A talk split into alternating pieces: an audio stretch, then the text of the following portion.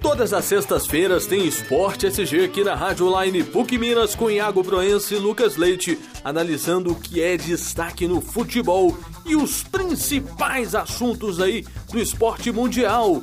Toda sexta-feira, então não perca, a partir das sete e meia da noite, Esporte SG!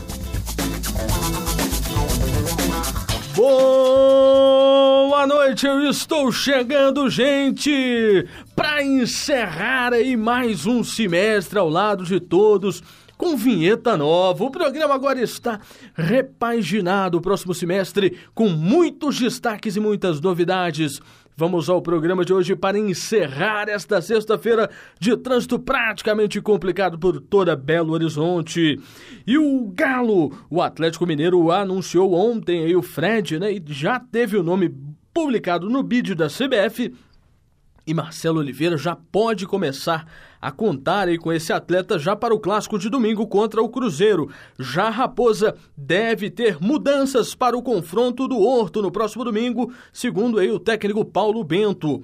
Com o técnico português, o América viaja para Porto Alegre, onde enfrenta o Internacional. E o Brasil estreia no Grand Prix de vôlei com vitória, a seleção feminina estreando bem.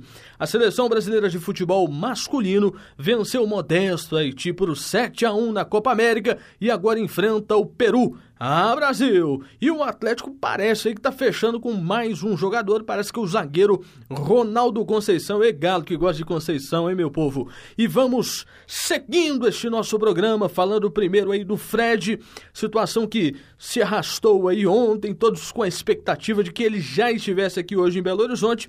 Deve ser anunciado hoje, deve ser apresentado, perdão, amanhã aqui no Atlético até domingo, aí quem sabe para estar em campo e chega com um reforço de peso. Agora resta saber se o Lucas Prato vai ou não seguir no Atlético. Acho que não. Acho que o Lucas Prato deve ser vendido sim para o futebol chinês ou para outras equipes que venham a se interessar. Na última janela foi difícil segurar, mesmo o, mesmo o presidente Daniel Neopomuceno falando que não teria condições, eu não estaria pensando neste momento em vender o Lucas Prato. Acho difícil segurar o, o, segurar o urso aqui em Belo Horizonte. É, minha gente, o técnico Paulo Bento aí do Cruzeiro quer esperar até o último momento para saber se poderá contar com uma peça importante no time do Cruzeiro, que entrará em campo no próximo domingo, às 4 horas, no clássico contra o Atlético no Independência. Nesta semana, e depois de anúncio de Fred, uma pergunta que rondou aí Belo Horizonte, o Brasil inteiro, né? Movimentou o mundo da bola. Os jogadores do Cruzeiro parecem não se preocupar tanto, ou pelo menos nas entrevistas dessa semana, os jogadores não, não falaram tanto aí nesta questão do Fred. É um bom jogador, eles respeitam, mas não estão com aquele medo, aquele temor. Agora, do lado do torcedor, dos dois lados, uma disputa muito bacana, tanto de atleticanos quanto cruzeirenses. Isso é o que importa, né, minha gente? Então vamos falar também do América aqui nesta noite. O América que já foi para Porto Alegre, viajou na manhã desta sexta-feira e enfrenta o Internacional pela sétima rodada do Campeonato Brasileiro neste sábado às quatro da tarde.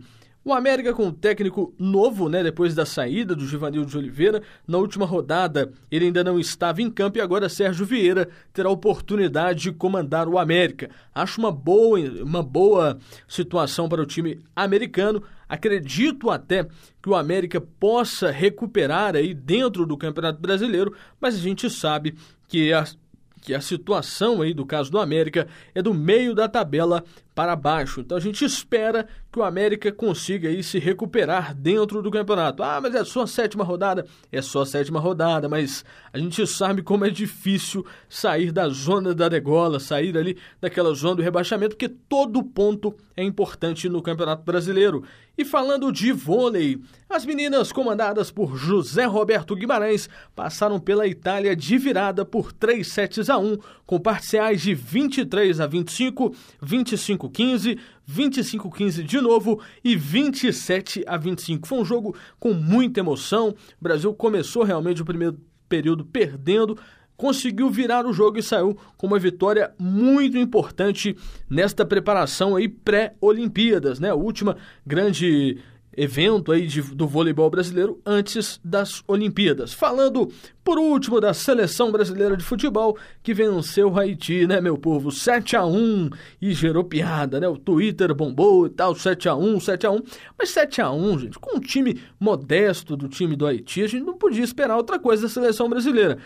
Incrível seria se o Brasil empatasse contra o Haiti aí sim seria um negócio louco, né? Agora, o Haiti, comparando com o que a gente tem hoje no futebol brasileiro, tá, tá o mínimo que o Brasil tinha que fazer. Agora, tem que pegar grandes seleções e mostrar um futebol convincente.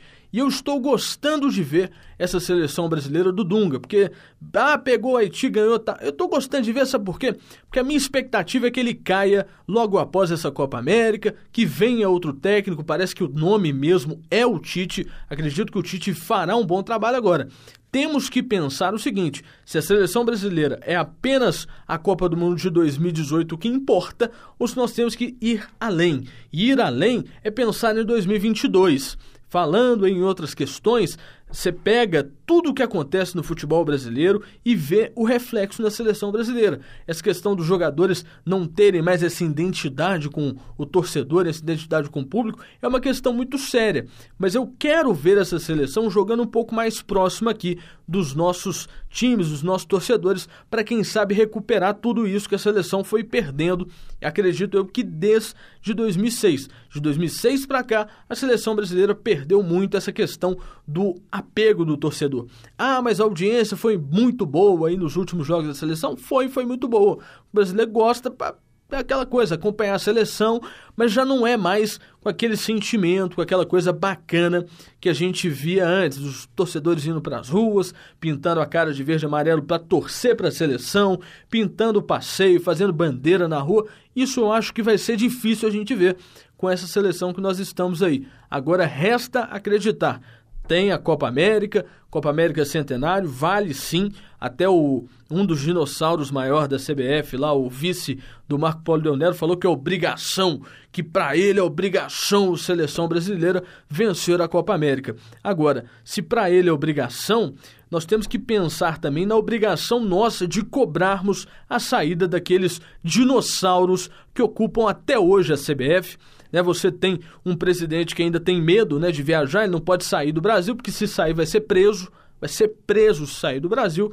Então, nós temos que modificar esse esquema, esse modelo atual que existe no futebol brasileiro. Porque mudando da CBF, você começa a ter que cobrar também dos clubes. E esta cobrança, ela está muito próxima, acredito eu, do futebol brasileiro. Será daqui uns dois anos, três anos, quatro anos, cinco anos, duzentos anos, não sei. Mas tem que acontecer uma mudança e a gente tem que modificar esse formato atual que o futebol brasileiro se encontra. E a última notícia é deste zagueiro que o Atlético está tentando fechar aí mais cedo. Algumas emissoras já até haviam confirmado, mas parece que o Atlético ainda estaria fechando os últimos detalhes. Esse Ronaldo Conceição jogou também no Internacional, está jogando no River Plate atualmente, mas eu não lembrava desse jogador. Eu, eu conversei hoje com muitas pessoas e perguntei quem que era esse zagueiro, porque eu nunca tinha ouvido falar, mas o Atlético precisa de um zagueiro, tomara que ele venha e que jogue muito bem. Agora, é um zagueiro de 29 anos, então, ah, mas 20, 29 anos, não é um garoto. O Atlético está contratando um jogador experiente. Agora, será que ele vem para ser titular? E aí, quem que vai sentar? Nós vamos aposentar o Leonardo Silva? Acho que não. Então, vamos planejar direito aí, vamos trazer uns caras bons, porque o time do Atlético tanto com Fred, com jogadores que estão machucados. A hora que eles retornarem, acredito que teremos um grande time e tomara que o Atlético consiga aí voar um pouco mais alto no Campeonato Brasileiro, porque está muito aquém de tudo aquilo que pode. Isso porque um time que no início do ano falou que tinha elenco, esse time que tem elenco, ele tem que mostrar o elenco dele em campo. Se realmente tem tudo isso que é falado, esse time tem que mostrar em campo. E o Atlético, nas últimas rodadas, pelo menos, não vem mostrando. Gente, muito obrigado. Semana que vem não estaremos aqui. Boas férias. A gente entra nesse período de férias aqui na PUC Minas São Gabriel. Mas não deixe de nos acompanhar na nossa página lá no Facebook, porque agora eu e Lucas Leite estaremos aí publicando tudo de bom e do melhor que rolar no futebol mineiro, futebol brasileiro, no esporte em geral. Então, gente, em agosto a gente volta, hein? Vamos com tudo, um abraço, fiquem com Deus! Durante as férias você pode ficar bem perto do que é destaque no futebol. Acompanhe a página do Esporte SG no Facebook. Iago Proença e Lucas Leite estarão sempre lá, postando textos, áudios com os destaques dos seus times. Então, o Zé Mané tá aí na praia, tá curtindo aquele solzão? Então não perca, acompanhe os destaques do futebol sempre, porque Esporte SG é número um em notícia.